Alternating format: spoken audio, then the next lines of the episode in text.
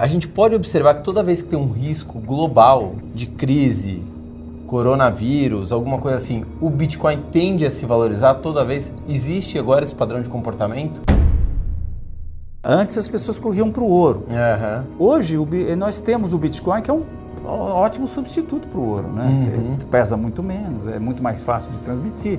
O ouro você não transmite para uma pessoa que está do outro lado do mundo. Bitcoin você transmite, né? Até onde vai os preços do Bitcoin? Essa é que é a grande questão, né? Da tendência de alta do momento. Até onde ela pode levar os preços? Você acha que pode aumentar seis vezes o Bitcoin num curto espaço de Mas tempo? Isso é a hipótese mais, é, mais conservadora. Porque se o Bitcoin agora, nesse próximo movimento que está acontecendo, de 3 mil, já, já saiu de 3 mil, já está em 10 mil. Se ele repetir o último movimento, o movimento inteiro, nós estamos indo para 300 e tantos mil dólares. Você acha que pode o Bitcoin bater 300 mil dólares? Perfeitamente, acho mais. Bilionários, estamos aqui com o mago das criptomoedas, Fausto Botelho.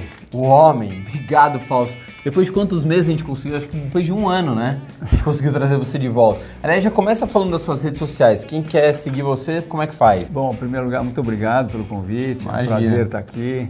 Estamos lá nas redes sociais e principalmente no YouTube. Fausto Botelho é o canal. Excelente. Ah, já começando aí, já se inscreve no canal, ativa o... Por que a gente fala ah, ativa o sininho pra quê? O YouTube só te avisa quando você ativa o sininho. Aí toda vez que tem vídeo novo, ele te avisa. Então já ativa o sininho. A gente tá em todas as redes sociais, a gente tá no Facebook, a gente tá no Instagram, tem uma porrada de conteúdo. Aliás, você viu a foto que a gente colocou no Instagram agora? Você não viu, né? Você não acompanha a gente no Instagram, mas tudo bem, uma foto polêmica. O que mais? A gente tá no site 1bilhão.com.br, deu branco aqui, vida louca. A gente também tem um Spotify para você fazer natação e poder ouvir o nosso podcast. E o último recadinho de leve, se você quiser saber como eu invisto, como tá o meu dinheiro, a minha carteira de investimentos vai para o grupo do Telegram, concorrente do WhatsApp. O grupo do Telegram, você não precisa me mandar mensagem, você não precisa saber meu número de telefone, nada. Você digita no Telegram 1 bilhão educação financeira e chega entrando. Você sabia, né? No Telegram você não precisa avisar o porteiro, nada, você já chega, pega o elevador e sobe, né? Não entendeu nada. Fausto, vamos começar uns assuntos polêmicos? Vamos, é Ma- nóis. Mas antes, você não quer pedir para soltar a vinheta, por favor? Se Solta a vinheta.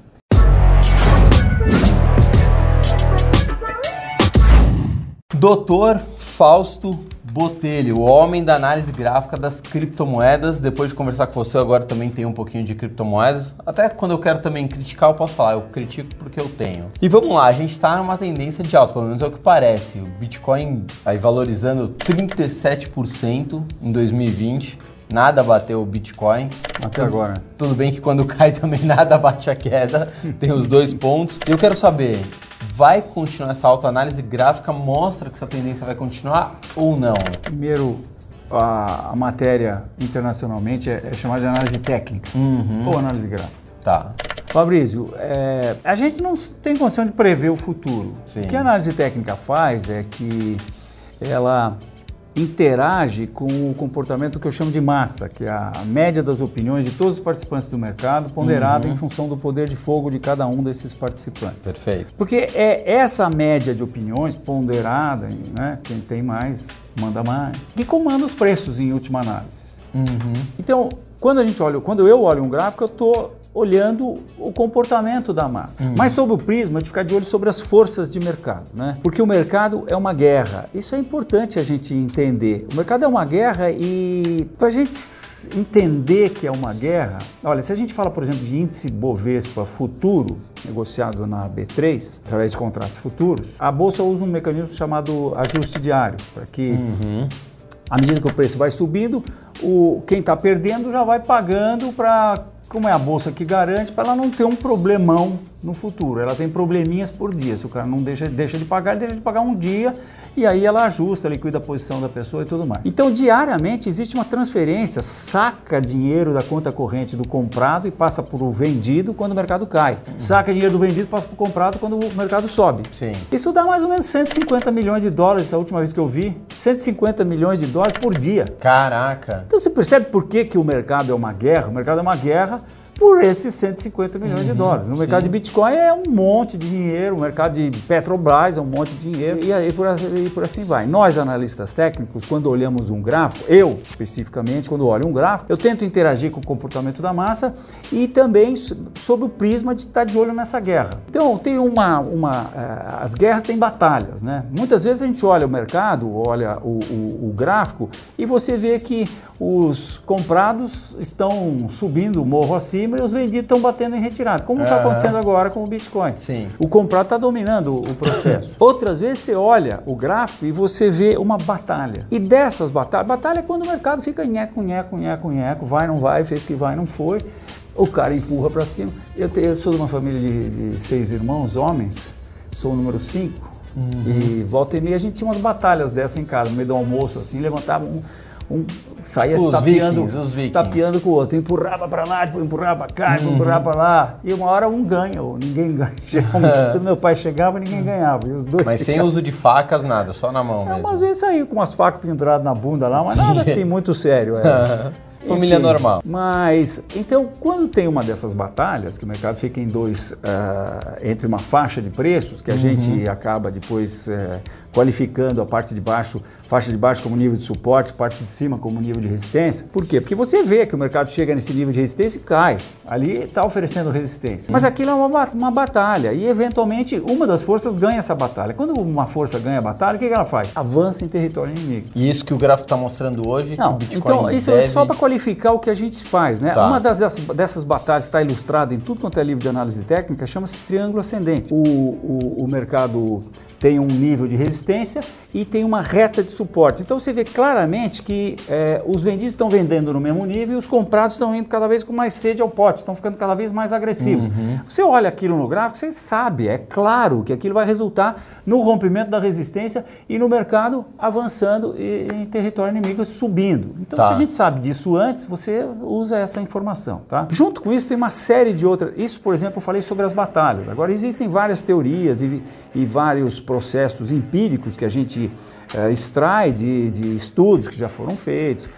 Eu, eu não, não- não uso o estudo, eu uso, na verdade, a minha experiência, né? Porque não é mole, são 42 anos fazendo isso. Comecei em 1987, perdão, 1977. Não era nem nascido, tava no meu pai ainda. Puxa vida, 77, é. Pois é. Então, eu tô careca de ver isso acontecer. Então, uma das coisas que a gente sabe que acontece é que quando você tem uma tendência de alta, de longo prazo, como o que está acontecendo com o Bitcoin, né? Pô, o carinha saiu de 6 centavos de dólar outro dia, 10 anos atrás. De pó para agora. Outro dia eu estava num Quase curso 10 lá, mil dólares. Estava dando um curso, dando um curso em Porto Alegre e na- no intervalo um aluno me falou, "Professor, olha, esse Bitcoin é um fenômeno, porque veja bem, o cara não valia nada. A nossa moeda quanto vale mesmo em dólar?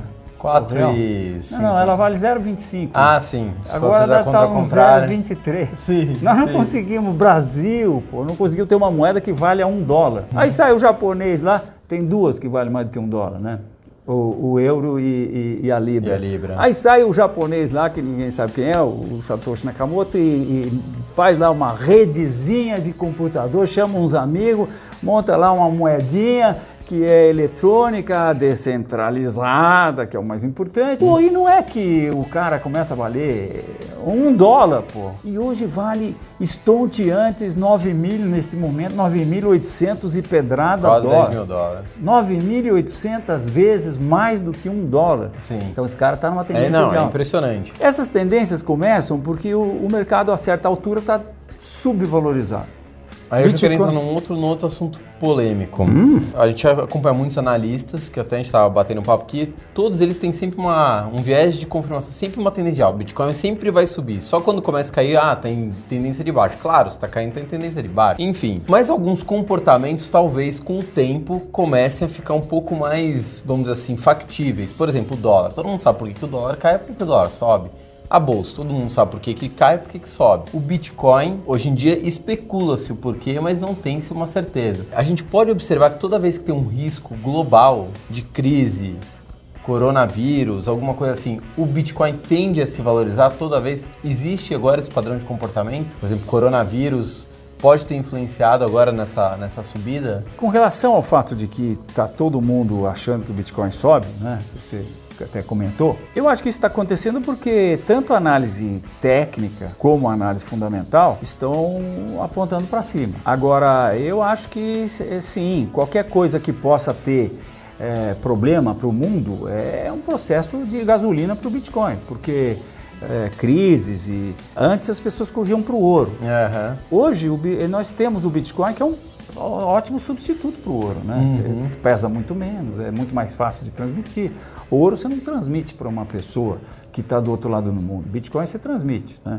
Mas no, no só para fechar a ideia do, do, do, da tendência de alta do Bitcoin, então nós é, temos uma teoria que, que mostra, e eu comprovei isso na minha experiência nos anos todos que eu tenho aí, mas inúmeras vezes, quando o mercado está subvalorizado, ele vai para o seu valor real. Uhum. E nesse processo, ele tem três movimentos de alta. Tá? Uhum. Analisando o gráfico do Bitcoin, nós tivemos um primeiro movimento de alta que eu acho que tem que ser descartado, que é quando ele sai de zero. E nada saiu de zero para efeito de, de, de, você pensar numa tendência é. ou num, num ciclo De zero de você pode ir para cima mesmo. É. Então, o Bitcoin sai de zero, vai para 37 dólares, é, cai para 2 e equilibra em 5. É aí uhum. que eu acho que a gente tem que começar a contar o processo de alta, dessa tendência de alta do Bitcoin. Uhum. Então, se a gente pensar isso, o Bitcoin teve que ter dois movimentos de alta. O primeiro foi de 5 a 1000, cai, e depois cai para 200, aí de 200 para 20 mil, cai para 3 mil, e agora nós estamos nesse, no meu entender, nós estamos entrando nesse processo de alta e estamos agora, aí acabamos de bater 10 mil dólares de novo. Até onde vai os preços do Bitcoin? Essa é que é a grande questão, né, da tendência de alta do momento até onde ela pode levar os preços. Isso justifica também porque que muitas pessoas que a gente conversa, quer dizer, a maioria das pessoas envoltas nesse processo está é, autista. E veja, é, eu não tenho ideia até onde vai. Mas quando a gente pergunta para o mercado, ele fala para a gente. Ele fala, olha, eu também não sei o mercado, né? O gráfico. Uhum. Mas olha aí para trás o que eu andei fazendo. Então o que, que a gente faz? A gente olha os últimos movimentos de alta do Bitcoin. Uhum. Então, olhando o último movimento de alta, se a gente pegar, que foi o, basicamente o movimento de 2017, se a gente pegar só o finalzinho do movimento de 2017, só o, o último pedacinho, e puser a partir de 3 mil, que foi o, o 3.300, uhum. que foi esse fundo, nós estamos indo para 60 mil dólares. Ou seja, Isso. muito acima do topo atingido, que foi 20 mil dólares. Você acha que pode aumentar seis vezes o Bitcoin num curto espaço de Mas tempo? Mas isso é a hipótese mais, é, mais conservadora. Porque se o Bitcoin agora, nesse próximo movimento que está acontecendo, uhum. 3 mil, já, já saiu de 3 mil, já está em 10 mil.